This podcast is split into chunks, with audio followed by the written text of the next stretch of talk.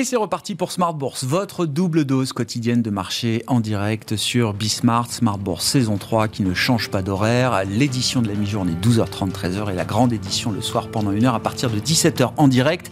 Rediffusion à 20h sur Bismart TV et ces émissions sont bien sûr à retrouver en replay sur bismart.fr et en podcast sur l'ensemble de vos plateformes. Cette émission sera consacrée pour démarrer en tout cas à la politique euh, monétaire dans son ensemble et américaine en particulier à l'issue d'un euh, rapide discours de Jérôme Powell. C'était tout à l'heure à l'occasion du symposium de Jackson Hall. Il n'aura pas fallu plus de 4 pages et 9 minutes de discours à Jérôme Powell pour euh, confirmer un message simple. Il y a encore du pain sur la planche pour être certain de ramener l'inflation à 2% aux États-Unis. Et la petite modération qu'on a pu observer sur les indicateurs euh, de prix et d'inflation au mois de juillet est loin d'être suffisante pour euh, garantir justement ce retour à 2% d'inflation. Il y a encore du travail à faire, d'autant que le marché du travail, le marché de l'emploi reste très dynamique, voire hyper tendu selon euh, euh, la manière dont on, regarde effectivement euh, le travail aux États-Unis. Et tout ça plaide donc pour une politique monétaire qui doit encore être restrictive, plus restrictive encore pour rééquilibrer l'offre et la demande. Voilà en substance le message qui a été délivré par Jérôme Powell. La prochaine hausse de taux de la Réserve fédérale américaine sera délivrée le 21 septembre prochain et elle sera dépendante des prochaines données. C'est ce qu'a rappelé euh, là aussi Jérôme Poel après deux hausses de taux consécutives de 75 points de base. Un mouvement d'une telle ampleur est encore euh, possible pour le mois de septembre. Nous aurons euh, entre-temps un rapport mensuel sur l'emploi qui sera publié la semaine prochaine, hein, le rapport du travail, du marché du travail sur l'ensemble du mois d'août, et puis une nouvelle marque d'inflation pour le mois d'août également qui sera publiée un peu plus tard au cours du mois de septembre. Débat et discussion à suivre avec nos invités de Planète Marché dans un instant. On en viendra évidemment euh, à la dynamique des, marchés actions. Alors pour rappeler que l'été a été quand même profitable avec, un, rallye de six semaines consécutives pour les grands indices euh, boursiers. Ce rallye a été stoppé depuis deux semaines et on voit même d'ailleurs les marchés actions qui sont en train d'accuser un repli entre 1,5 et 2% en Europe et aux États-Unis après les remarques du euh, président de la Réserve fédérale américaine il y a quelques heures maintenant. Est-ce que le rallye estival est déjà terminé Là aussi, une question qu'on posera avec, nos invités dans un instant. Et puis, dans le dernier quart d'heure de Smart Bourse, le quart d'heure thématique. Chaque dernier vendredi du mois, nous avons rendez-vous avec Michel Rumi, économiste associé de SPAC, pour un décryptage économique. Tiens, le thème du jour sera celui des taux d'intérêt, un thème à la mode en ce moment.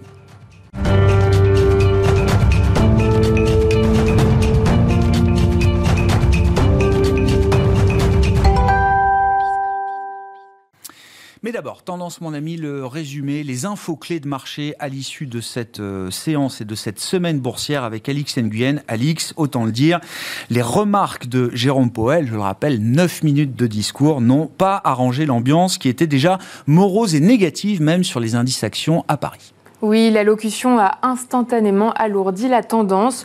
Le rendez-vous de la semaine est désormais derrière nous. Et comme anticipé, le président de la Fed a réaffirmé l'intention de la Banque centrale de poursuivre son durcissement monétaire afin de brider l'inflation. La politique de l'institution restera restrictive et la décision de septembre dépendra des prochains chiffres. Avant euh, cet événement qui a marqué euh, l'après-midi, on peut noter que le CAC 40 euh, globalement reproduisait la séance d'hier.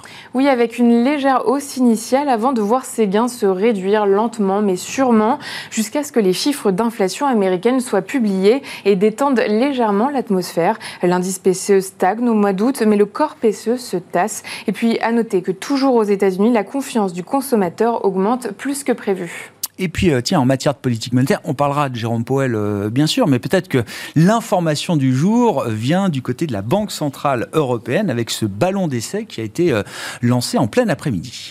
Oui, la place parisienne s'endormait à quelques minutes de l'intervention de Jérôme Powell. Et puis, une rumeur nous est parvenue selon laquelle les membres de la BCE discuteraient d'une éventuelle hausse de 75 points de base des taux directeurs. Une info Reuters qui a fait rougir le marché. Oui, effectivement, baisse des actions. Et puis, euh, petite remontée de, l'euro, ce qui doit faire plaisir à la Banque Centrale Européenne de voir que l'idée d'une grosse hausse de taux, peut-être le 8 septembre prochain, pourrait permettre de soutenir la devise européenne qui a plongé, rappelons-le, sous la parité parfaite ces dernières heures encore face au dollar. Du côté des valeurs, euh, Alix, il faut noter le bon de Plastivaloir à la Bourse de Paris. Oui, au troisième trimestre, les revenus du groupe ont nettement progressé, et ce malgré les aléas de la production automobile. Et puis, dans le reste de l'actualité des entreprises, on note qu'au lendemain d'une accusation visant Total Energy par un article du Monde, ce dernier reprochant au groupe d'être impliqué dans la production de kérosène ravitaillant l'armée russe, Total Energy vient d'annoncer avoir conclu en juillet la cession à Novatec de sa participation de 49% dans le champ de gaz de Thermokarstovoy en Russie. Et puis on termine avec euh, l'agenda de lundi et du début de la semaine prochaine, Alix. Le début de semaine sera calme. Aux États-Unis, une seule statistique figure au programme. Et puis euh, les marchés anglais seront fermés à l'occasion du Summer Bank Holiday. Alix Nguyen, Tendance mon ami, les infos clés de marché deux fois par jour à 12h30 et 17h en direct sur Bismart dans Smart Bourse.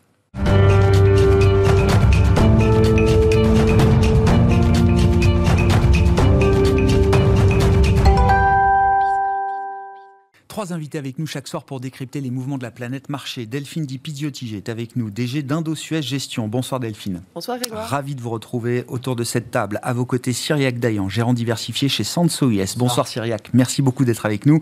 Merci à Vincent Lecartier de nous accompagner également ce soir en plateau. Bonsoir Vincent. Bonsoir Grégoire. Vous êtes responsable de l'allocation d'actifs de WeSave. C'est l'information anecdotique euh, autour du discours de Jérôme Powell. Quatre pages, neuf minutes, parce que le président de la Réserve fédérale américaine n'avait pas grand-chose de neuf à nous dire depuis le meeting euh, de fin juillet, qui était la dernière fois que Jérôme Powell s'était exprimé publiquement. Entre, les deux, euh, on a eu, disons, l'espoir d'avoir euh, un pic d'inflation, puisqu'on a commencé à marquer un petit peu d'inflexion sur l'inflation sur américaine. On a eu un petit peu de décélération de deux, trois signaux euh, d'activité économique en parallèle, l'emploi qui continue de bien se tenir. Je rappelle, euh, plus de 500 000 créations d'emplois au mois de juillet aux États-Unis. Un demi-million d'emplois créés sur un mois. Donc, euh, donc en clair, il n'y a pas eu énormément de nouvelles informations en réalité pour modifier le, la trajectoire de la Fed. Euh, donc à l'arrivée, euh, est-ce qu'on change le rythme euh, de hausse de taux qui était prévu, 75 ou 50 D'une certaine manière, ça n'a, je pense, pas énormément d'importance, puisqu'on a bel et bien un petit peu de ralentissement économique, mais en même temps un petit peu moins d'inflation. Donc il n'y a pas de raison d'être ultra, ultra agressif, mais en même temps, euh, même si on fait 75 euh, points de base, ça ne changera pas grand-chose, puisque de toute façon, ça n'est que 8 mois à un an plus tard que ça a réellement des impacts sur, le, sur la croissance économique réelle. Donc d'une certaine manière, ça a peu d'importance. Le vrai sujet, c'est de savoir si le taux terminal euh, change et est-ce qu'il est éventuellement reporté ou devancé dans le temps. J'ai regardé euh, avant après fin, d'été euh, à aujourd'hui. On continue de tourner euh, autour de 3,5 à 3 3 quarts en taux terminal pour vers le mois de mars de l'année prochaine. Et ça, alors ça, c'est ce que le marché anticipe. Est-ce que c'est cohérent avec le dernier discours de Jérôme Poel aujourd'hui? C'est-à-dire l'idée que faisons le plus vite possible peut-être les plus fortes hausses de taux qu'on puisse se permettre, sans pour autant modifier le point d'atterrissage final en matière de resserrement de politique monétaire. Je pense que ça se télescope hein, avec hein, le calendrier électoral américain, euh, puisque de toute façon, euh, Biden, enfin l'administration Biden a besoin de montrer euh, à l'électorat qu'il lutte contre l'inflation d'une certaine manière, laisser la Fed euh, monter de 75 points de base en septembre, c'est pas un sujet. Hmm. Par contre, euh, pour l'élection présidentielle dans deux ans, euh, le vrai sujet, ça sera le ralentissement économique qu'on aura eu entre temps. et là, on sera plutôt, la problématique sera bel et bien celle d'une Fed qui redeviendra accommodante. donc le, sujet est de toute façon hmm. d'essayer d'en faire un maximum pour avoir des réserves d'intervention pour que dans les deux années qui suivent, on ait de nouveau des munitions pour soutenir la croissance et éventuellement aider l'administration en place. Syriac, est-ce que, est que Jérôme Poel et, la Fed a, pu restaurer un peu de la crédibilité qui avait été perdue, euh, notamment il y a un an, euh, quasiment jour pour jour, lors du précédent symposium de Jackson Hole, quand Jérôme Powell affirmait encore l'idée que l'inflation euh, qu'on observait, qu'on allait observer, ne serait que transitoire. Est-ce que cette, cette erreur-là a été effacée? Est-ce qu'aujourd'hui, Jérôme Powell est dans le, bon tempo par rapport à ce que l'inflation nécessite? Est-ce que ça a été effacé? Je ne sais pas, mais finalement, on peut quand même reconnaître que beaucoup n'avaient pas vu cette inflation euh, qui allait durer aussi longtemps et aussi violente. Si on nous avait dit qu'on aurait atteint 9 points aux États-Unis il y a un an, je pense pas que beaucoup d'économistes ou de stratégistes auraient, auraient, dit, auraient dit cela. Donc, on voit pas. Je trouve qu'en tout cas, le marché n'attaque pas Jérôme Powell là-dessus parce qu'il reconnaît que le contexte était quand même très compliqué. En plus, avec le, le, pétrole qui a quand même beaucoup monté, bon, là, en ce moment, c'est plutôt dans le bon sens. Donc je pense que regarder dans le rétroviseur, finalement, le marché s'occupe pas beaucoup de ça. Il mm. s'intéresse plutôt à ce qui va se passer. Et ce qui va se passer, c'est finalement que Powell est, est dans le bon rythme, je trouve, parce qu'il a besoin de garder sa crédibilité tant qu'il n'a pas un peu de munitions pour euh, montrer que l'inflation se retourne durablement. Je trouve qu'il y a des données dans les détails qu'on voit qui sont très positifs sur l'inflation, en tout cas très relativement positifs. Euh, en particulier, on parle beaucoup du pétrole, du prix à la, pompe, le, gallon qui était à 5 dollars, qui est aujourd'hui en dessous de 4 dollars, avec vraiment une dynamique à la baisse. Et ça, ça impacte aux États-Unis de manière beaucoup plus significative et beaucoup plus rapidement que ce qu'on peut voir en zone euro, où en plus on a la question du gaz. Donc je trouve qu'il y a des éléments favorables. faut regarder et, ça, c'est pas lié à la Fed, le fait que le, prix à la pompe baisse depuis euh, plus de deux mois maintenant aux États-Unis. Il y a au moins 50% de l'inflation aux États-Unis qui n'est pas lié à ce oui, que va ça, faire la Fed. La Fed, là, on essaye. Il y a un sujet sur les, vraiment les loyers, l'immobilier. Là, la Fed peut agir parce que relever les taux, faire monter les mortgages, euh, les taux d'emprunt euh, sur l'immobilier, ça, ça va casser la hausse et ça a un impact. Il faut savoir en tête que sur un CPI, donc un indice d'inflation aux États-Unis, l'immobilier c'est entre 30 et 40% Donc ça a vraiment un impact. Mais il y a d'autres éléments. Quand vous regardez par exemple sur les PMI, qu'on demande au, au directeur d'achat quels sont les prix payés, quels sont les prix entrants ça commence à baisser, enfin, ça baisse significativement. Maintenant, Powell va pas nous dire ça, bon finalement les choses vont bien, parce qu'il a besoin de garder sa crédibilité, avoir ce qu'on appelle euh, finalement les anticipations d'inflation, les break-even, donc ces anticipations d'inflation à un niveau acceptable. Et aujourd'hui, ils sont aux alentours de 2,6. Et donc finalement, il garde, j'ai envie de dire, une posture, une posture extrêmement agressive. Et s'il doit se, finalement être un peu plus sympathique avec le marché, il va attendre encore quelques mois pour être certain que l'inflation est en train de baisser ça serait trop tôt pour nous dire on va finalement monter que de 50 BP si euh, le 13 euh, septembre on a une inflation qui rebondit. Ce serait trop risqué pour lui, malgré ces signaux qu'il observe euh, comme euh, tout le monde, ce serait trop risqué pour lui de changer de discours aujourd'hui, parce que c'était un peu, euh, Vincent disait, derrière le rallye estival, il y avait cet espoir d'un pivot dovish de, la Fed. Alors il le dit, à un moment, on ralentira le rythme des hausses de taux, mais ça semblait pas du tout être le sujet, au moins pour le prochain meeting des 20 et 21 septembre prochains. Powell, c'est quand même caractérisé par un pragmatisme beaucoup plus important que les anciens membres, enfin les anciens présidents de, la Banque, de Banque centrale américaine. Il a l'avantage de ne pas être économiste. Exactement.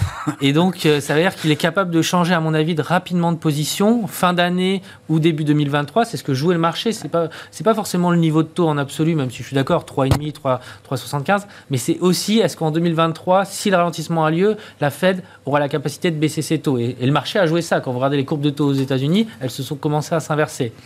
Et donc, mais Powell, ça c'est ce que pense le marché ou ce mm. qu'espère peut-être le marché, mais Powell va jamais nous dire euh, l'année pro, dans un an, je baisserai les taux s'il y a un ralentissement économique. Ce qui l'intéresse, c'est que les anticipations d'inflation du consommateur que vous citiez en début d'émission ou encore des investisseurs restent acceptables et que l'inflation commence à se retourner. Je trouve que le scénario est un peu plus positif qu'en juin, mais il n'est pas encore assez clair pour que Powell change de discours et en tout cas donne un quelques biscuits positifs au marché. Dans les leçons de l'histoire euh, tirées par Jérôme Poel dans son, discours, effectivement, il explique qu'il y a un risque de, revenir à une politique monétaire euh, accommodante, enfin, ou d'adoucir la politique monétaire trop vite. Quand on est dans cette lutte contre l'inflation, le risque, c'est de, capituler un peu trop tôt euh, sur la lutte contre l'inflation. C'était à l'époque Burns et puis Volcker. Voilà, Burns a été trop accommodant, en tout cas n'a pas été assez dur, ce qui a obligé plus tard euh, euh, Paul Volcker à être beaucoup plus dur qu'il n'aurait fallu l'être si le, sujet avait été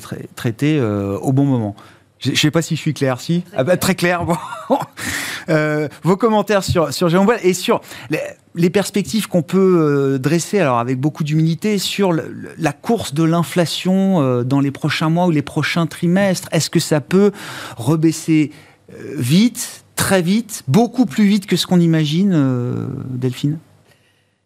Bah, il y a plusieurs questions en fait. C'est un, est-ce que quand est-ce qu'est le top de l'inflation et puis euh, bah, le, est-ce que la normalisation elle se fait rapidement ou pas et à, quel prix? Au prix d'une récession ou pas. Ou, pas? Ça, c'est clair, ça, c'est un vrai sujet. Euh, et puis, d'où vient cette inflation en fait? Mmh. On le sait, mais pas assez, précisément. Euh, ce que je voulais dire juste avant, c'était par rapport à l'action de la Fed. Et, là, c'est la difficulté, parce que ça fait longtemps qu'elle est sortie de ce schéma-là. C'est vraiment une action chirurgicale. Alors qu'avant, euh, sur les dernières 20 années, c'était plutôt je, suis plutôt à donner une voix et je monte ou je baisse tranquillement les taux. Là, c'est chirurgical, il faut que je monte très rapidement les taux, que je ne me trompe pas sur la, magnitude et, sur le timing. Parce que sinon, euh, je vais en récession. Et bon, même si le message était quand même de dire je monte fort les taux et il faudra qu'il reste un peu longtemps, plus longtemps peut-être qu'on ce qu'on pouvait imaginer, malgré tout, c'est quand même chirurgical. Euh, sur l'inflation, ce qui était intéressant, c'était une étude qui vient de sortir là, cette semaine euh, de la fête de New York, je ne sais pas si vous l'avez vu, ouais, sur l'inflation américaine à 9%. Ce qui en ressort de cette étude-là, c'est de dire voilà, qu'est-ce qui vient finalement de la demande? Qu'est-ce qui vient de l'offre? Alors, c'est toujours un peu compliqué. mais ce qui ressort du, papier, c'est de dire, bah, sur les 9%, il y a 3% euh, qui viennent euh, de problématiques de demande, de euh, chaînes d'approvisionnement. Donc finalement, ce qu'ils disent, bah, on s'est trompé, notamment l'année dernière, parce mhm. qu'on a pensé que l'inflation serait temporaire, parce que l'étude c'est sur l'année dernière principalement, et, et, et finalement, elle est elle n'est pas temporaire, même, même si en plus on a rajouté d'autres éléments qu'on connaît tous euh, qui, qui, ajoutent de la durabilité sur cette inflation. Donc ce qui est important de, de, voir là-dedans, c'est qu'il euh, y a une action euh, qui est nécessaire de la Fed, parce que il euh, n'y a pas que des problèmes de demande. Non, non. Euh, d'offres. Oui, c'est ça. il, le dit. Il y, a, aussi des problématiques de demande. Il y a un excès de demande et ça, c'est notre job. Exactement. Sur la partie offre, c'est pas ce qui ramènera des puces ou euh, du pétrole dans le marché. Par contre, sur la partie demande, là, effectivement, il y a quelque chose que un travail à faire. Donc sur le timing et puis la magnitude, on ne sait pas trop. Aujourd'hui, on se dirige vers un 10% d'ici la fin de l'année et puis après, enfin, là, on serait déjà sur un pic, mais bon, on, baisserait progressivement entre fin d'année et, l'année prochaine. Faut, faut, là, pour le coup, et c'est quand même à confirmer. Ce qui est quand même possible à avoir en tête, c'est que malgré tout, on soit surpris sur la rapidité de la baisse de l'inflation dans un premier temps, qu'on ait finalement un contre-choc inflationniste euh, assez rapidement, et puis que ça, ça, se renormalise après. Pourquoi un contre-choc? Pour, euh, je, vais, je vois trois éléments. Un, un effet de base. Deux, un effet d'offre et trois, un effet de demande. Hmm. Effet d'offre, parce qu'aujourd'hui, on voit que ça restocke partout. Hmm. Euh, donc, on a plutôt, et on voit ce qui se passe sur les puces. Hein, euh, de, et, maintenant, on avait des problèmes de, production, maintenant, on a des problèmes de, stockage qui sont trop Oui, on l'a vu chez Target, Walmart, ils font du discount énorme pour libérer leur stock. Hein, donc, il y a beaucoup de euh, stock. Et puis, côté demande, là, la demande, elle va forcément ralentir. Aujourd'hui, on a quand même cet écran de fumée parce que tout le monde est parti en vacances euh, euh, et puis les gens se sont fait plaisir et, ont dépensé. Mais à la rentrée, ça a peut-être changé un tout petit peu la donne. Et déjà, on le voit sur les sentiments. On, en a parlé. vous évoquiez le, vous évoquiez, vous évoquiez le, sujet juste avant. Voilà. Donc, donc attention parce que encore une fois, on peut avoir des effets techniques qui, qui, montrent peut-être une baisse assez rapide. Euh, maintenant, attention aussi qu'on tombe pas dans une récession aux États-Unis, alors qu'elle est en train de se pricer complètement. Par contre, sur la partie européenne, où on va être probablement en récession d'ici la fin de l'année. D'accord, donc ça, pour vous, il n'y a pas, a pas d'incertitude sur l'idée d'un ralentissement marqué qu'on appellerait récession en Europe. Aux États-Unis, non mais ça veut dire il est encore, euh, il y a encore un chemin possible pour cette, cette histoire de soft landing. Possible, ouais, c'est clair. Aujourd'hui, euh, c'est pas un chemin qui s'est rétréci. Alors, il se rétrécit, mais c'est encore possible. Parce que la demande, elle reste quand même forte, parce que l'emploi reste fort, euh, parce qu'on en parlait, l'immobilier reste, reste quand même assez euh, euh bah, rebaisse, mais les prix rebaissent peu. Alors ça dépend, c'est les maisons individuelles qui, qui rebaissent pas fortement, mais globalement, ça reste quand même euh, assez élevé. Euh, ce qui est quand même important de noter, c'est que la Fed, elle est en train de remonter les taux, mais il y a deux facteurs aussi euh, autres qui sont en train de, forcer sur les taux. Euh, je fais le lien avec, les, avec la, partie euh, immobilier. C'est un, bah, les mortgages, parce que en fait, qu'est-ce qui se passe, c'est que là, ils, ont, ils augmentent à partir de septembre le, la, magnitude de baisse du bilan de la Fed. Oui, d'accord, le QT, le quantitative technique, la réduction du bilan Exactement, on passe à va 95 euh, milliards par mois, y compris donc du mortgage. Ils vont vendre. Euh, euh, on, vend ou on vend pas? Non, c'est on réinvestit pas pour l'instant. Non, ils vendent là? ah, ils vendent. Ah, ils vont vendre. Là, ils vendent du mortgage. Là, ils vont vendre du mortgage. Donc, ils réinvestissent pas pour le reste, mais le mortgage, ah ils le vendent. Donc ça, ça sera intéressant de voir aussi quel, quel va être l'impact sur le, sur le marché. Et d'autre part, un effet technique aussi euh, qui fait remonter les taux. Alors, bah, évidemment, c'est pas les taux courts, mais taux longs. Euh, c'est euh, les, problématiques de supply de la dette américaine. Donc, des émissions américaines qui vont être plus importantes. Et notamment pourquoi? Parce que le Trésor doit reconstituer un peu de marge de manœuvre. Et, donc, Yellen a un, peu annoncé le... le Trésor américain avait puisé dans sa facilité, son compte courant auprès de la Fed. Et maintenant, il faut reconstituer un peu de réserve. A priori, ce serait 200 milliards à reconstituer assez rapidement d'ici la fin de l'année. En plus, il y a les mid-termes. On sait qu'il y a un problématique après de éventuellement de shutdown comme d'habitude, et euh, il faut, il faut avoir cette petite marge de manœuvre. D'accord. Et du point de vue des taux, que ce soit les mortgages ou les taux, euh, les taux obligataires, ça veut dire qu'il peut y avoir encore de la, pression à la hausse. Tout va mettre sous pression à la hausse quand même sur les taux, en tout cas à court terme. Enfin là, au mois, de, mois de septembre. Hmm. L'idée du soft landing américain, oui, ça reste un, euh, un espoir, une possibilité, euh, un chemin probable Non, non, moi j'y crois encore parce que parce qu'en fait, euh, même si on a des problématiques de tension des prix des matières premières, les Américains sont pas forcément concernés au niveau de l'activité en tant que telle. C'est-à-dire ils subissent des hausses de prix, mais s'il s'agit de, continuer de produire, bah, ils paieront plus cher leurs matières premières, mais ils continueront de produire. C'est pas le cas en Allemagne, par exemple, euh, où là, euh, s'il y, a pénurie, il y a pénurie. C'est pas juste une question de prix. Donc moi, je suis pas trop inquiet. À la limite, les Américains sont plutôt à, à se refermer sur eux-mêmes. Il y a une forme de relocalisation d'activité. On le voit avec les semi-conducteurs, l'automobile. Il faut que ça soit un achat national pour bénéficier de subventions, etc. Donc il y, a une forme de, euh, reprise d'activité euh, nationale un peu, euh, un peu structurelle. moi, je suis pas trop inquiet sur, sur le fait qu'on puisse effectivement faire un atterrissage en douceur. Alors, ça ne veut pas dire qu'on n'aura pas une récession technique, mais, mais une fois encore, pour, pour moi, la, la question d'une récession durable et profonde, j'y crois pas. Oui pour l'instant, on a effectivement deux trimestres consécutifs de, contraction de l'activité, mais un taux de chômage qui reste au plus bas euh, historique. Et l'immobilier qui baisserait, euh, on n'est pas dans la situation euh, de 2008, on n'est pas du tout sur les mêmes stress, on n'est pas sur la même opacité, on n'a pas les, les banques ne, ne, sont pas noyées dans ce genre de problématiques. Les prix ont énormément monté, donc d'une certaine manière, même si ça rebaisse, c'est juste une normalisation, c'est pas forcément très mmh. grave. Et, et, je pense que les banques centrales ont parfois parfaitement conscience, la Fed a parfaitement conscience de, des, des enjeux financiers qu'il peut y avoir et elle saura s'arrêter à temps. Bon, venons-en à la question euh, européenne. Alors, euh, toujours dans une situation différente. Dans quelle mesure l'Europe est dans une situation euh, différente des, États-Unis? Et puis, on peut plaquer ça du côté des banques centrales, puisque, alors c'était peut-être d'ailleurs le, vrai événement de l'après-midi. la BCE, enfin, je dis la BCE, il n'y a rien d'officiel, mais on a l'habitude des ballons d'essai qui sont envoyés par les banquiers centraux. La BCE, comme d'autres banques centrales, utilise généralement ce genre de procédé pour tester des idées dans le marché. C'est pas une idée complètement lunaire l'idée que certains membres de la Banque Centrale Européenne ont envie de discuter d'une hausse de taux, non pas de 50 points de base, mais de 75 points de base le 8 septembre euh, prochain. Euh, c'est une nouvelle qui a fait réagir un peu le marché. Et notamment, euh, on a vu l'euro, effectivement, tout de suite, qui s'est un peu raffermi face, face au dollar au moment où cette information a été publiée par l'agence Reuters en l'occurrence. Oui, c'est une, une, nouvelle qui n'en est pas vraiment une d'une certaine manière, parce que au vu de ce qui se passe en zone euro, des chiffres d'inflation, que la BCE discute de 75 BP, pourquoi pas?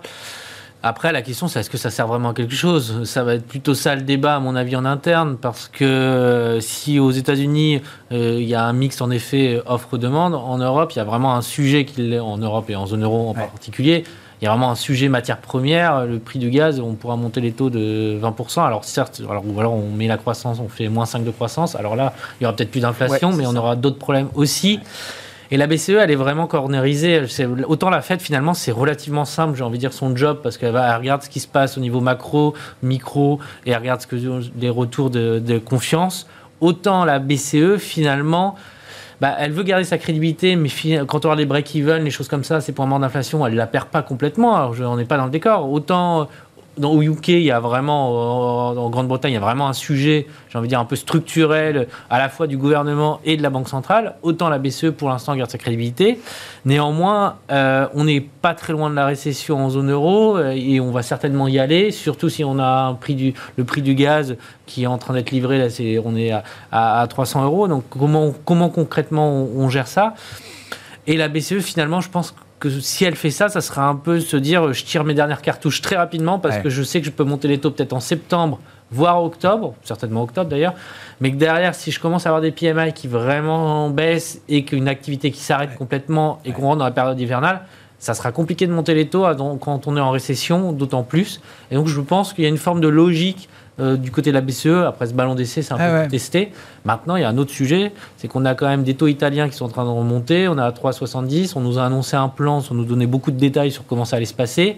Et la BCE, elle regarde ça aussi. Et si les taux italiens se mettent vraiment à monter, il y a un autre problème qui apparaît. C'est pour ça que la, BCE, elle est aujourd'hui dans un environnement qui est quand même très très compliqué et beaucoup plus compliqué que la, que la Fed. Et quand on regarde les, les, déterminants de la, formation des prix de l'énergie euh, en Europe, Bon, euh, il y a le phénomène géopolitique euh, guerre, euh, il y a les problèmes météo de l'été, absence de vent, assèchement des rivières pour la production d'hydroélectricité, etc. Plus le nucléaire français qui a du mal à servir et être là où il devrait être en termes de, niveau de, production. Dans tous ces phénomènes, il y a quand même l'idée qu'on va que la, tempête parfaite ne va pas durer non plus éternellement pour euh, euh, l'énergie et les prix de l'énergie euh, en Europe? Ah, c'est compliqué parce que là, on est. Parce que là, on voit des forwards effectivement qui s'envolent. On a l'impression qu'on va payer 1000 dollars, le, 1000 mmh. euros le, le, le mégawattheure euh, euh, jusqu'à la fin de nos vies. C'est ce que. Oui, non, mais voilà, il y a des anticipations dans le marché effectivement qui montrent qu'il y a un énorme stress et beaucoup d'inquiétudes. Est-ce que ce sera pour autant la réalité euh, l'an prochain? Bah, Sur, bon, je vais prendre l'exemple du gaz. Aujourd'hui, finalement, la question c'est pas à quel prix vous payez votre gaz, c'est est-ce que vous trouvez du gaz? C'est enfin, quelqu'un vous disait Vincent. Gaz, oui, oui, bah, je veux dire, le sujet, on n'est plus euh, dans la question du prix, on est dans la question est-ce qu'on va, va nous servir? Alors, on a la chance des pays. Même de disponibilité, du produit, quoi. Parce que bah, le gaz, on sait que c'est très compliqué à livrer. Euh, on a le gaz liquéfié, mais on n'a pas forcément les infrastructures en Europe à l'instant T pour ah l'avoir. Donc, on a une période où, au moins pendant un an, on est un peu dans cette incertitude-là. Et euh, cette période qui est très mauvaise actuellement, parce qu'en effet, on a un peu l'alignement des planètes dans le mauvais sens au niveau du prix de l'énergie. Eh ben, ça peut durer un peu. On voit par exemple sur la centrale, les centrales nucléaires en France, euh, bon, finalement, on repousse, on repousse, mm. et puis on a l'impression que ça va prendre un peu plus de temps. Et si, en fait, le worst case, c'est que si on reste dans ces configurations-là, avec un hiver rigoureux, Là, clairement, les prévisions de croissance en zone euro, euh, ce que nous dit le FMI par exemple, c'est que si les Russes nous livrent zéro de gaz à partir de, enfin, on va dire à partir de la période hivernale, mmh. on perd euh, en Allemagne entre 3, moins 3 et moins 5 de croissance en cumulé. Donc on n'est pas sur, euh, c'est pas moins 0. Oui, oui c'est pas une petite récession technique. Hein, là, on, est sur quelque chose de très costaud. Et si la BCE se retrouve en plus à monter les taux, elle rajoute ce truc-là. Et c'est pour ça que je pense que la BCE, d'une certaine manière, il y a une sorte de, un côté malin à se dire, je tape tout de suite maintenant parce que dans, six, dans trois, même pas six mois, dans trois mois, je sais pas où on sera. Et ça se trouve, j'aurais plus la possibilité de remonter mes taux à ce moment-là. tactiquement, c'est peut-être maintenant qu'il faut faire le, plus. C'est un peu ce qu'a euh, fait la Fed. Hein. Elle a tiré 75 BP en se disant bah, j'ai de la croissance, j'ai de l'activité. Sauf qu'ils avaient un peu plus de marge de manœuvre que la BCE, qui est déjà euh, dans une situation qui est quand même moins sympathique. Euh, sur l'énergie, la, la présidence tournante de l'Union européenne convoque une réunion, alors pour l'instant au niveau des ministres de l'énergie, mais on peut imaginer que le sujet euh, suffisamment grave remonte peut-être un cran au-dessus au niveau des chefs d'État et de gouvernement euh, assez rapidement sur la situation européenne et cette, cette crise énergétique. Enfin, c'est on est dans la tempête parfaite. Euh, il y a des risques importants que ce soit encore plus dur là dans les prochains mois, puisque tout tourne autour de cette question-là et de ce sujet. Delphine. Du coup, prendre le parti un peu plus positif. il y a quand même des choses qui baissent. Vous l'évoquiez à l'instant, c'est le pétrole baisse. On est quand même sur une tendance quand même plutôt baissière, même si on reste sur des niveaux élevés. On hmm. est sur 100 dollars le baril. Bah oui pour le Brent du Nord, mais on était à 125 euh, mi-août, donc euh, bon, euh, globalement, on est en train de rebaisser tranquillement, tranquillement, on va dire. oui. Donc il y a quand même des choses qui se détendent. Ce qui se détend pas du tout, c'est vrai que c'est le gaz. Après, je regardais justement les forwards sur le gaz. il y a vraiment une tension jusqu'à la fin de l'année, et puis après, vous regardez l'année prochaine, ça diminue quasiment de moitié ou d'un tiers, quoi, un tiers, moitié. ça, c'est quand même très très fluctuant et ça bouge assez rapidement. Mais en gros, on est à 350 le mégawattheure à la fin d'année et puis ça descend jusqu'à 200 l'année prochaine. Donc après, donc l'attention, on sait bien que c'est la fin d'année. Après, quand même, ce qu'on peut noter, c'est qu'il n'y a pas un jour, une seconde où les gouvernements ne regardent pas ce sujet. Et c'est pas nouveau. Donc là, les stocks sont quand même assez élevés. Ok, il y a toujours le risque que euh, les 20%, parce qu'aujourd'hui on a 20% de Ah pétrole oui. euh, russe, de capacité de pétrole russe qu'on reçoit, euh, de gaz, gaz. que ça soit à zéro. Oui. Mais malgré tout, en face, on a une baisse de la demande. Et après, de combien va être la, baisse de la demande euh, côté européen? On a déjà constaté une baisse de la demande des entreprises, et notamment euh, allemandes, euh, qui, ont, qui sont moins demandeuses et donc qui, qui, qui, ont aidé à ces reconstitutions de stock beaucoup plus rapidement qu'on qu'on croyait. Donc, il est quand même possible que finalement on n'ait pas trop de problème de pénurie à la fin de l'année. Et puis en plus, si l'hiver est pas trop rigoureux, c'est possible qu'on n'ait pas tant de problèmes que ça. Bon, évidemment, toute chose égale par ailleurs. Le, le problème est de dire, bah, en fait, on sait qu'on va être en récession. On a, on a probablement deux trimestres consécutifs à la baisse en Europe. Maintenant, est-ce que c'est le quatrième trimestre et le premier trimestre 2023, comme a l'air de se dessiner le consensus, Mm. ou est-ce que c'est déjà dès le Q3 Euh, Parce que là, ça commence à être des anticipations. Je voyais des anticipations qui commencent à être dès le Q3. Parce que là, je regardais quand même aussi, juste pour avoir les, les- des mettre des, euh, des nombres un peu euh, à avoir en tête, euh, la, la remontée du gaz de 200 à 300, un peu plus de 300, là, vous disiez, là, euh, euros le, le mégawattheure euh, en, bah, depuis euh, mi-août. Ouais. C'est 100, 100 dollars d'augmentation. Ouais. 100 dollars d'augmentation, c'est euh, l'équivalent de 2% d'inflation en plus. Et 2% d'inflation en plus, eh ben, c'est l'équivalent de 1, point de croissance en moins. D'accord. Oui. Bon, bah voilà. Oui. Bon, ben, on y est. Enfin, oui, je comprends. Quoi Oui, qu'il arrive, l'équation, on le sait, on est en récession. C'est pour ça que moi, je ne crois pas, aujourd'hui, je ne crois pas que la, la- la- la BCE puisse faire 20 75 BP en septembre. Alors, en plus, je trouve que c'est Vous achetez pas parce que oui, l'argument est malin quand même de dire euh, euh, il faudrait peut-être qu'on fasse euh, 25, mais on pourrait faire 25 en septembre si on était sûr qu'on pouvait faire euh, 25 encore en octobre et Mm. puis euh, 25 encore en décembre. Est-ce que c'est pas plus malin de se dire allez euh, Oui, mais après, j'aggrave un peu les choses, Ouais. avec un risque de dérapage total euh, sur la partie euh, à Italie et des spreads Alors, italiens qui partent complètement dans le décor. Et je, je remets ça aussi en perspective avec les minutes de la BCE qui sont sorties hier, où on montre quand même qu'on a des membres de la Fed qui ne voulaient pas augmenter de 50 BP. Ils voulaient de pas. la BCE vous voulez dire de la- Oui, de la BCE. BCE, oui, oui, oui. La, la Oui, oui. BCE qui ne voulait pas monter et qui voulait que 25 BP. Parce Oui, parce que c'était la pro- parce que c'était la forward guidance. Voilà, exactement. Bah oui. Il faut pas aller trop vite, il faut aller tranquillement. Et, et- et c'est là qu'on est dans une erreur. De toute façon, là, on est vraiment dans une erreur monétaire. Enfin, ils n'ont pas tellement de choix. C'est compliqué. La, la situation est très compliquée pour l'Europe et pour la BCE. Pour vous, ils vont Mais- trop vite. Non, non, ils Ah. vont pas trop vite. Ah ils ont été beaucoup trop lents. Ah oui, d'accord. Ils ont été beaucoup D'accord. trop- Et Donc on essaye de rattraper les erreurs. D'accord. Déjà, de le faire en juillet, c'est trop tard. Oui, Mais là, bah de, oui, de- oui. de faire 75 Oui, oui, en septembre, je pense que c'est quand même très dangereux. alors qu'on est à l'aube, encore une fois, de deux trimestres consécutifs de baisse en zone euro. En plus, il faut pas être quand même très. très... Ils feront peut-être que 50. Hein. Ils- oui, Certains veulent débattre. Ils Probablement, veulent qu'il y ait une discussion. qu'ils seront à 50. Mais euh, 50 Probablement. reste peut-être le scénario central. 25 ou 50 d'ailleurs, parce qu'on voit que peut-être qu'ils vont gagner. Et, euh, il faut quand même pas être trop superstitieux pour être à la Banque Centrale Européenne aujourd'hui, parce que la les deux dernières fois dans l'histoire où ils ont remonté les taux, il y a eu récession derrière.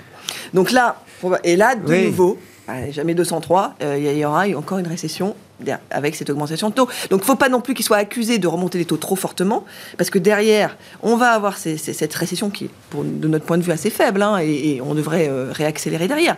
Mais attention de ne pas euh, non plus aggraver les choses. Oui, c'est la question. C'est une récession faible, comme vous dites, paraît inéluctable pour l'instant. Il faudrait pas que ça devienne une récession sévère ou grave, parce que on aggraverait. euh, Oui, et puis on, on entraîne aussi une situation qui après irrattrapable, encore une fois, sur les taux, euh, les taux italiens, parce que euh, on verra euh, à l'utilisation de, l'outil euh, de la Banque Centrale Européenne euh, anti-fragmentation, mais le marché aujourd'hui a des doutes.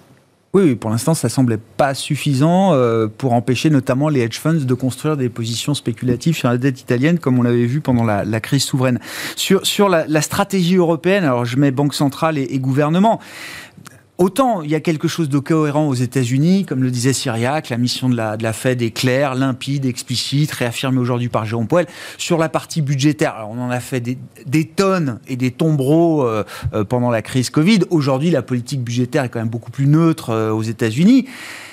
En Europe, on a d'un côté une BCE euh, qui s'est fixée comme mission de, refroidir euh, des prix qu'elle maîtrise pas, euh, d'une certaine manière, et, de l'autre côté, on a des gouvernements qui massivement subventionnent la demande et la consommation, alors pour des produits énergétiques, alimentaires. C'était donné compilé par Bruegel, notamment, repris hier par Bloomberg. 280 milliards d'euros qui ont été alloués par les gouvernements européens pour accommoder la facture énergétique depuis le début de la guerre en Ukraine.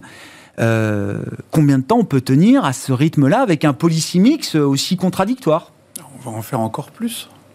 On va en faire encore plus. Il ne faut pas imaginer que le, budgétaire s'arrête là aujourd'hui. Non, euh, parce que si, si, on, si on rentre dans un schéma où la guerre se poursuit, où, le, où, la Russie euh, met, la, met, la, pression sur, sur l'Europe, quel que soit l'état de l'hiver, on va devoir demander à un certain nombre d'entreprises d'arrêter leur activité.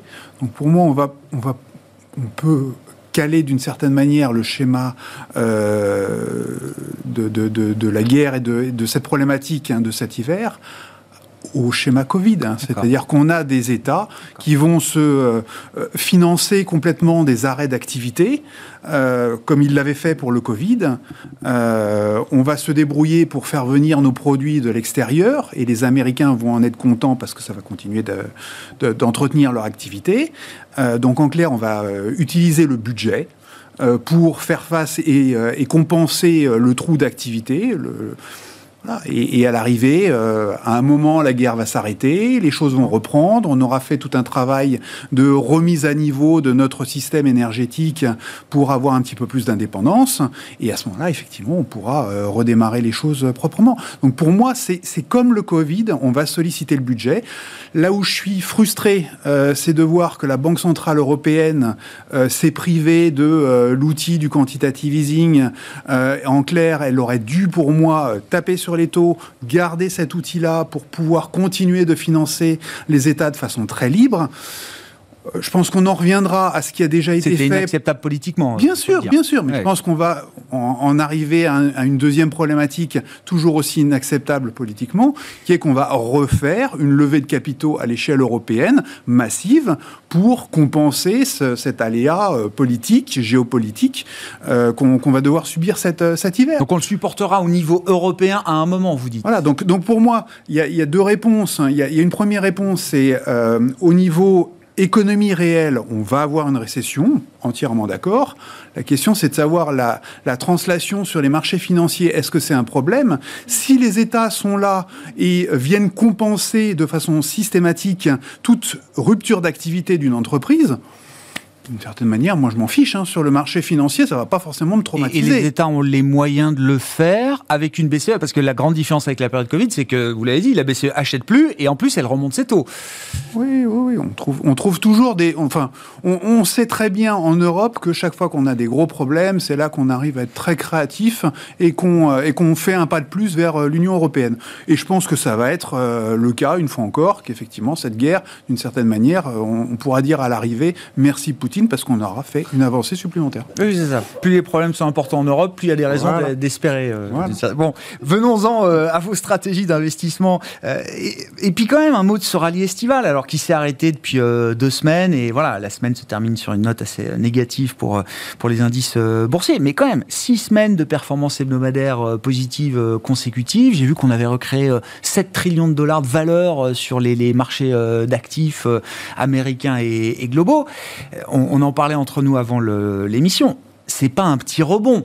Mm. C'est un rebond de bear market peut-être, c'est la question, mais c'est quand même un rebond d'une ampleur euh, significative qui a permis de limiter et de réduire parfois de moitié les pertes de certains indices boursiers euh, qui étaient accusés à la fin du premier semestre. Vincent. On avait un pessimisme qui était extrêmement fort euh, juste à l'approche des, des résultats d'entreprise.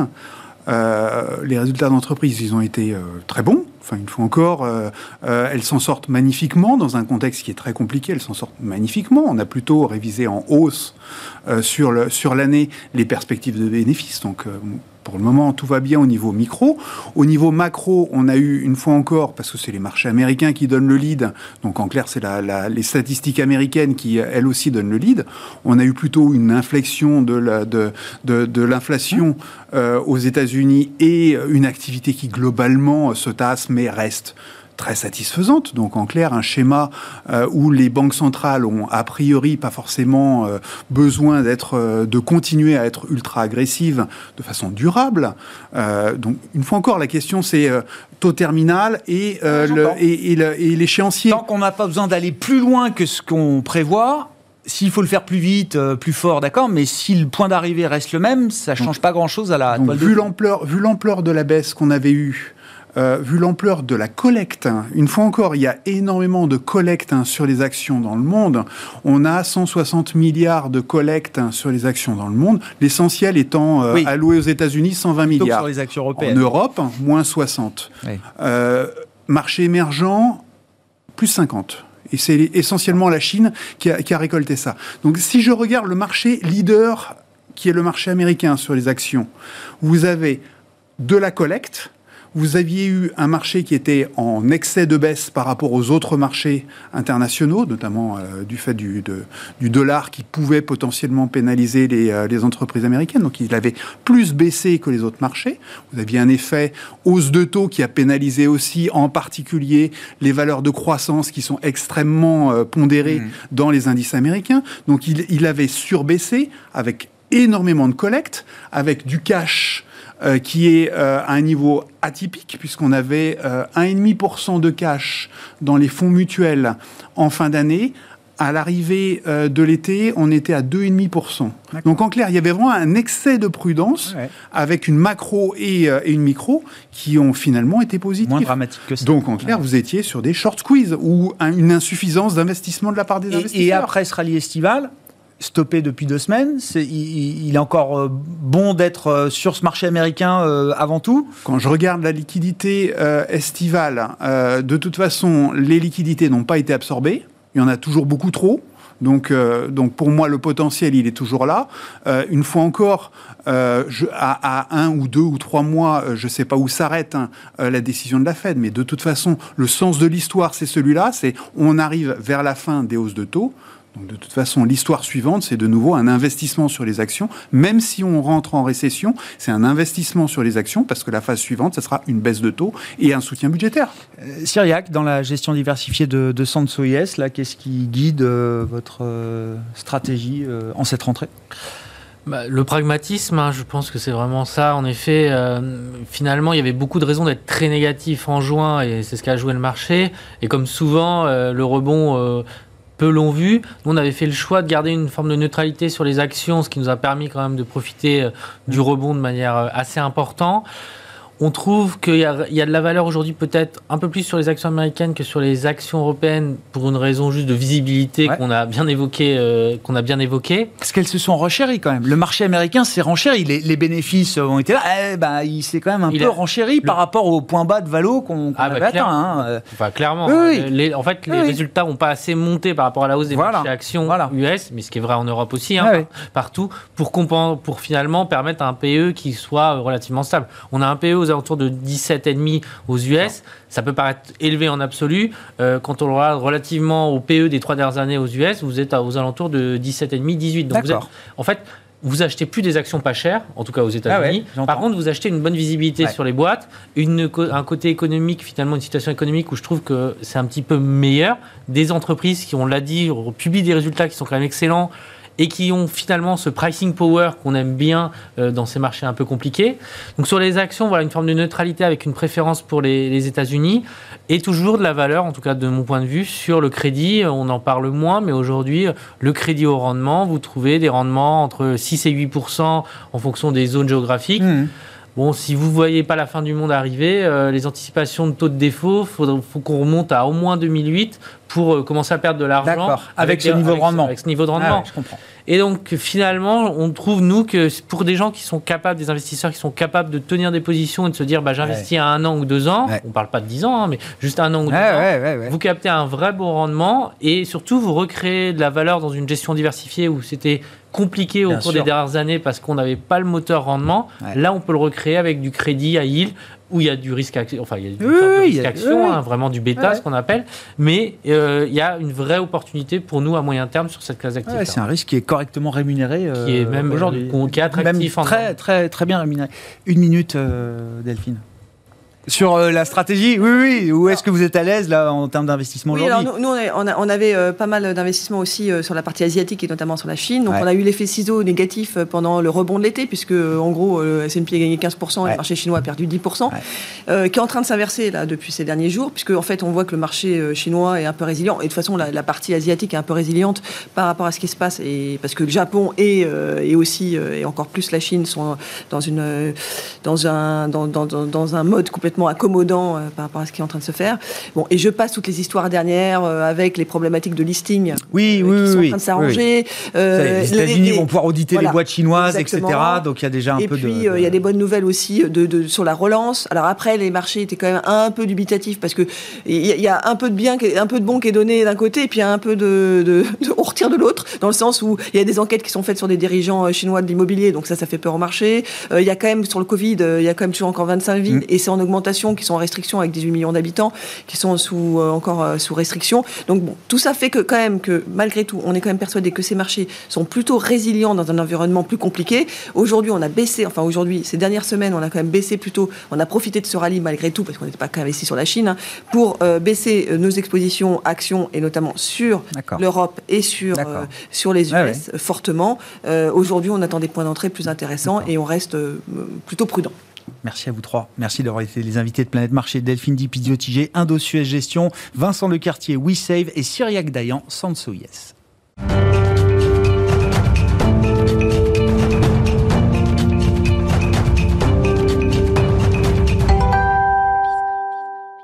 Chaque dernier vendredi du mois, dans le dernier quart d'heure de Smart Bourse, le soir, c'est le décryptage éco avec Michel Rumi, économiste associé de SPAC. Bonsoir et bienvenue à euh, Michel. Bonsoir. Ravi de vous retrouver pour euh, voilà, notre premier décryptage de cette saison 3 de Smart Bourse. Décryptage euh, d'un concept économique très tendance. à l'issue, il y a quelques heures à peine, des dernières remarques et du dernier discours de Jérôme Poel, les taux d'intérêt. Qu'est-ce qu'un taux d'intérêt, euh, Michel? C'est la euh, question qu'on se pose avec vous euh, ce soir. Tout à fait, tout à fait. C'est une question importante puisque bon, ça va, je pense, nous, nous bercer pendant pas mal de temps dans les mois qui arrivent. En fait, ce qu'il faut savoir, c'est qu'en économie, il y a trois grands marchés le marché des biens et services. Et puis deux marchés qui sont atypiques, c'est le marché du travail et le marché de la monnaie.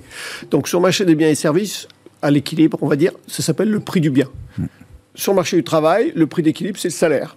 Et donc, sur le marché, euh, on va dire, de, la monnaie, eh bien, le, le prix de l'argent, c'est le taux d'intérêt, et euh, ou parfois, ce qu'on pas, parfois, c'est le terme de loyer de l'argent. En effet, pourquoi? Parce que euh, ce qui se passe, c'est que supposez que vous empruntiez à la, à la, à la bourse, pardon, à la banque pendant 10 000 euros à, à, à 3 eh bien, au, bout d'un an, vous remboursez vos 10 000 euros plus 3% de 10 000, c'est-à-dire 300 euros. Hmm. Mais ce qu'il faut bien voir, donc, ça, c'est le coût d'emprunt. Mais également aussi, c'est, euh, ça marche dans les deux sens. Lorsque, par exemple, vous mettez euh, 1000 euh, euros sur votre livret d'épargne et que vous êtes rémunéré à 2%, eh bien, à la fin de l'année, vous touchez à peu près 20 euros. Donc, ce qui veut dire que le, taux, le taux d'intérêt, c'est vraiment le prix de l'argent qui marche dans les deux sens et c'est pas nécessairement un coût d'emprunt.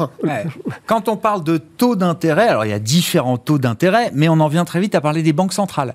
Quel est le euh, quel rôle les banques centrales jouent-elles justement dans la fixation de ces taux d'intérêt? Alors, c'est un rôle central, en fait, dans la mesure où les banques centrales définissent ce qu'on appelle les, taux directeurs. Leurs taux directeurs, eh bien, euh, en fait, ces taux directeurs, ce sont les taux que la banque centrale offre aux banques pour se euh, financer, se refinancer ou déposer euh, leur monnaie électronique contre un intérêt.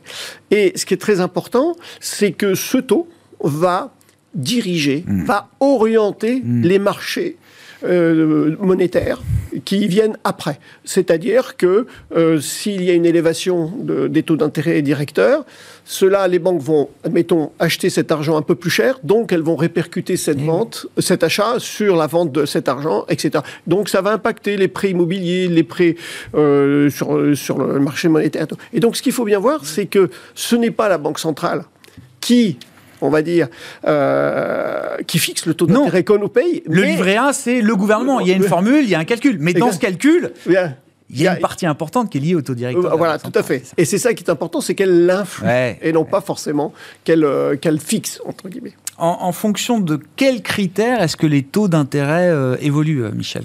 Alors, on vient de voir, d'abord, première des choses, il y a les, taux directeurs, euh, qui est quand même un, élément essentiel. Et comme euh, je l'avais dit auparavant, la, monnaie est un marché euh, particulier. Donc, ça répond en fonction de l'offre et la demande. Si, par exemple, les entreprises, les ménages veulent emprunter, soit pour consommer, soit pour investir, et que la banque en consomme, on va dire le système bancaire dans son ensemble n'a pas assez d'argent, eh bien d'un seul coup, on va avoir une émergence d'élévation de, de, taux d'intérêt. Par contre, lorsque, euh, on va dire, il y a trop d'argent en circulation et que là, euh, les ménages, euh, pour diverses raisons, ou les entreprises n'empruntent pas, eh bien, il y a un excédent. Et cet excédent, c'est ce qu'on appelle la liquidité bancaire, mmh. et qui fait que on, est, on a ça. Donc, c'est majoritairement, bien sûr, euh, les, les, taux directeurs, mais également, il y a notamment hein, ce phénomène de fonctionnement de marché entre l'offre et la demande, etc. etc. Et alors, euh, justement, euh, le prix de la monnaie, ces taux d'intérêt directeurs qui sont fixés par la Banque Centrale Européenne, c'est plus que jamais d'actualité. Comment est-ce que ces taux directeurs agissent dans le phénomène inflationniste? Alors, ce qu'il faut rappeler, c'est que l'inflation, c'est, il y a deux adjectifs importants, c'est une hausse générale et durable des prix, notamment, et donc notamment des prix à la consommation. Et que, en fait, euh, il y a deux grandes causes. Bon, après, il y a des, causes un peu plus euh, circonstancielles, on va dire ça, mais il y a ce qu'on appelle euh, les prix augmentent parce que il y a une forte demande, la rareté va élever les prix, soit des coûts de production c'est-à-dire notamment les prix des matières premières, soit les salaires. Et donc ceci va, euh, on va dire, lancer cela. Et donc, Qu'est-ce que ça veut dire? C'est qu'en théorie, on considère qu'il n'y aurait pas d'inflation s'il y a la juste quantité de monnaie en circulation qui correspond à la valeur des biens disponibles. Simplement, en théorie, ça marche pas. donc il y a toujours un, genre d'équilibre compliqué à trouver. voilà, exactement. Et donc il y a toujours un peu, un peu d'inflation. Et donc du coup, euh, ce qui va se passer, c'est que si l'inflation est trop élevée, eh bien, la euh, Banque centrale va élever un peu les taux d'intérêt pour rendre plus cher ce qu'on va acheter, ce qui veut dire que les ménages vont moins consommer, les entreprises moins investir, du coup l'économie va ralentir et donc l'inflation à terme sera plus faible. À l'inverse, si euh, l'inflation est, trop basse, eh bien c'est ce qu'on a vu ces derniers mois, euh, la Banque centrale brade entre guillemets la, monnaie euh, avec tangentiellement vers zéro et pour inciter à la relance et pour recréer un peu d'inflation, de, etc. Et là, ce qui se passe, c'est qu'aujourd'hui, cette inflation que nous vivons, c'est notamment dû à, au, conflit entre l'Ukraine et la Russie.